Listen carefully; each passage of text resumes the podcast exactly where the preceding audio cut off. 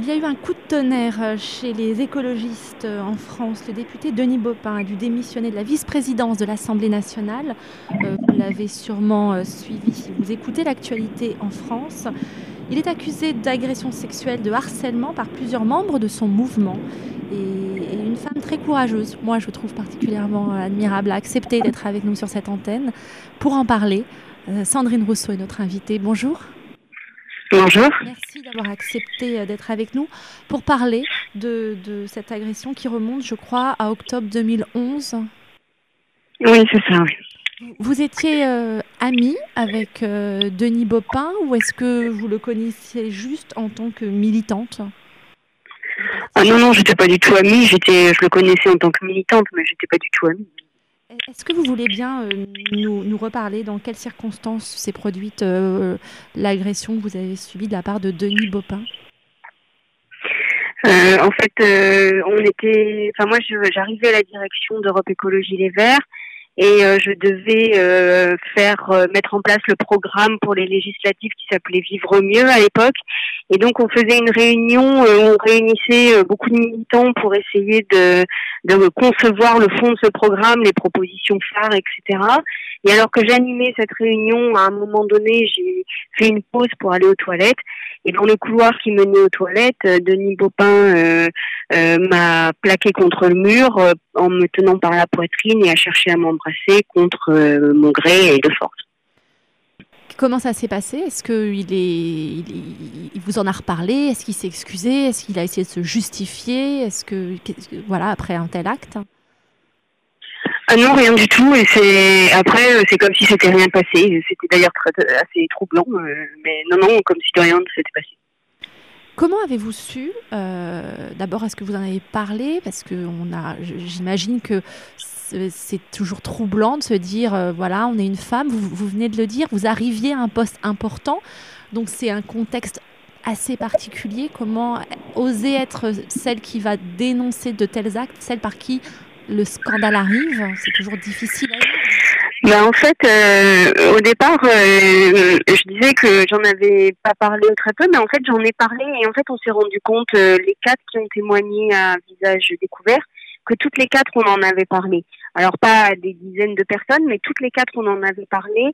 Et, et en fait, l'image qui nous est renvoyée dans ces cas-là, c'est oh bah on le sait, ah bah il a recommencé ah non, il a, ah non, c'est pas vrai, il a recommencé. Euh, ou alors attention, euh, c'est toi qui vas en payer les pots cassés, etc. Du coup, c'est des messages qui sans vous dissuader, euh, vous mettent quand même un peu de pression sur l'idée que c'est quand même euh, dangereux de dénoncer.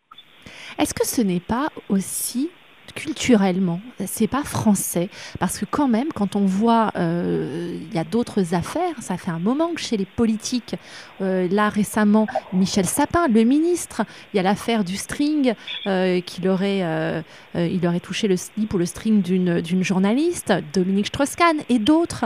on entend que un événement pareil en politique, dans d'autres pays, ça ne passerait pas. On a le sentiment qu'en France, il y a ce côté potache. Malheureusement, je prends le mot, je trouve pas ça potache mais certains disent oui, c'est pas bien grave, ils ont tendance à ça. Est-ce que c'est pas aussi culturel cette lâcheté? Non, je, enfin, je pense que oui, il y a, y a, un aspect euh, culturel, mais il y a aussi une hypocrisie très française. Euh, attendez, parce qu'on parle. Euh, attendez, je peux finir? Je peux finir, pardon, je suis en, interview. Donc oui, je vous disais, oui, il y a une culture euh, française autour de ça, mais il y a surtout plus qu'une culture, c'est une hypocrisie en France là-dessus, parce que euh, quand on voit que, alors que huit femmes témoignent contre euh, un, un, député, huit femmes qui ne se connaissent pas en plus pour certaines d'entre elles, et que il n'y a pas une voix qui s'élève euh, chez les députés en dehors d'une seule, c'est Olivier Falorni. Il n'y a pas une voix d'un homme député qui demande sa démission. Il n'y a pas une voix d'une femme députée à part, euh, euh, je crois que c'est Delphine Bateau, pour demander sa démission de son poste de député. moi, je me demande comment cette personne peut continuer à représenter les citoyens alors que l'on sait ça. Comment il peut continuer à représenter les femmes et pour autant c'est comme si rien ne s'était passé. C'est incroyable qu'on ne demande pas sa démission. Bah, c'est ce que vous dénoncez, cette grande lâcheté, cette hypocrisie. Est-ce que tout le monde savait, comme pour Dominique Strauss-Kahn euh, et, la classe politique, tout bord confondu hein. C'est pas que euh, les socialistes ou les verts, c'est tout bord confondu. Euh, et, même vous pointez du doigt les femmes. Est-ce que les femmes sont encore plus lâches, même par rapport à ça, quand on écoute les réactions de certaines femmes comme du Flo ou Cos, qui. bon, mais Emmanuel Cos, c'est son mari, donc c'est peut-être encore plus embarrassant, mais il y a quand même une hypocrisie évidente. Euh, euh, je pense que c'est c'est pas forcément une hypocrisie. Enfin déjà lui il s'est protégé, il s'est protégé et il a mis en place des mesures de protection parce que je pense que euh, il avait quand même conscience du fait que ça pouvait poser problème à un moment. Et en plus, je pense que les femmes sont plus que les hommes confrontées à ce dilemme de savoir est-ce qu'il faut parler ou est-ce qu'il ne faut pas parler. Et énormément de femmes ont été confrontées dans leur histoire à des choses qui, renvoient à ça, et toutes n'ont pas donné la même réponse. La plupart se sont tues, puisqu'on sait que 90% des femmes qui sont victimes d'harcèlement ou d'agression sexuelle se taisent. Et en fait, ça n'est pas facile non plus pour elles de voir que d'autres osent parler, et du coup, ça les renvoie à quelque chose de personnel qui est assez difficile à gérer. Comment, comment vivez-vous le silence, justement? Vous énonciez, vous dénonciez les politiques, leur silence, mais ceux aussi qui savent, peut-être d'autres victimes qui n'osent pas. Euh, il y a un phénomène de, minimisation pour protéger certaines institutions. On peut rencontrer ça avec l'Église, on peut rencontrer ça dans des écoles. Moi, je connais ce cas d'ailleurs particulièrement. Ou pour protéger certains membres, eh bien, des personnes préfèrent se taire euh, et minimiser euh, des actes graves en vous faisant passer vous, la femme, les femmes, bah, pour voilà, on en fait un peu trop, c'est pas bien grave. Est-ce que dans ce cas précis, on peut dire que pour protéger ce parti, ces politiques, on, a, voulu minimiser ce qui vous est arrivé euh, non, moi je dirais pas ça. Je dirais que euh, il y a euh, il y a vraiment une volonté, je pense. Enfin, que la première fois où on entend ça, il y a une forme de processus psychologique qui consiste à ne pas entendre, à ne pas vouloir entendre. Je pense qu'il faut le dire en fait plusieurs fois pour que les personnes à qui on en parle entendent la réalité de ce que l'on dit. Et, ça, je, moi, j'ai trouvé que c'était assez présent ce truc-là. Euh, après, euh, nous, on ne dit pas toujours non plus les choses de manière euh, toujours hyper claire. Et puis, la dernière chose, c'est que le premier réflexe, c'est je veux pas d'emmerde, je veux pas d'ennui, pardon. Et si je veux pas d'ennui, bah je m'en mêle pas trop, quoi. Et ça, euh, oui, ça, il euh, y a une forme, il euh, y a une forme de lâcheté aussi, mais je trouve que ça ne peut pas se résumer complètement à de la lâcheté. C'est un peu plus complexe que ça. Denis Bopin a décidé de contre-attaquer puisque il porte plainte en disant que ce n'est pas vrai. Comment avez-vous réagi à ça? Non, que ça n'est pas vrai, parce que nous, nous n'avons pas de plainte contre nous. il porte plainte en diffamation contre les journaux sur la manière dont l'enquête a été menée ou euh, manifestement ce qu'il contesterait ce serait le fait qu'on ne lui ait pas laissé la parole à lui pour se justifier. Euh, c'est pas du tout la même chose. Hein. Oui, oui, bien sûr. Ça n'est pas du tout la même chose. Et le fait qu'il n'attaque pas euh, les témoignages. Il a essayé de, via vos avocats peut-être de, de rentrer en contact avec vous? Non. Non. Emmanuel Cos, son épouse non plus? Non. Elle a demandé que cette affaire soit euh, réglé devant la justice. Oui, oui. Que vous attendez aujourd'hui, euh, Sandrine Rousseau, ainsi que les sept autres personnes, et peut-être, vous serez peut-être plus nombreuses dans les jours à venir? Ben Moi, je voudrais surtout que les choses, le couvercle ne se referme pas. Euh, je voudrais vraiment qu'on on mesure cette, ce qui se passe, qu'on accepte que c'est un phénomène de société, qu'on accepte qu'on a un problème en France avec ça, qu'on regarde les choses en face et euh, que ça devienne une possibilité pour euh, plein de femmes qui sont dans cette situation et qui n'ont pas la possibilité de parler, que notre parole à nous les libère elles.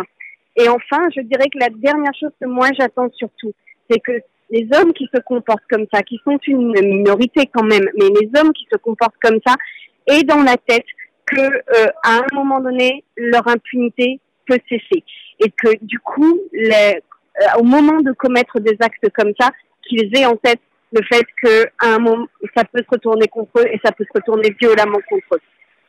Vous restez toujours autant passionné par la, la, politique ou est-ce que ça vous a refroidi? Ah non, ça, ça je, je, continue, euh, je continue la politique et je continuerai la politique. Mais euh, mais euh, c'est vrai que ça m'a quand même alerté sur ce qu'était la politique réellement dans sa pratique quotidienne et le fait que c'était un monde indéniablement un monde d'hommes, un monde fait pour les hommes, par les hommes et pour les hommes, et que euh, les, même s'il y a des lois sur la parité, les femmes n'y ont pas encore la place qu'elles doivent y avoir. Une dernière question, je, je crois que euh, les, les, les, autres victimes, vous avez à peu près toutes le même profil, vous arriviez à des postes importants au sein de votre parti.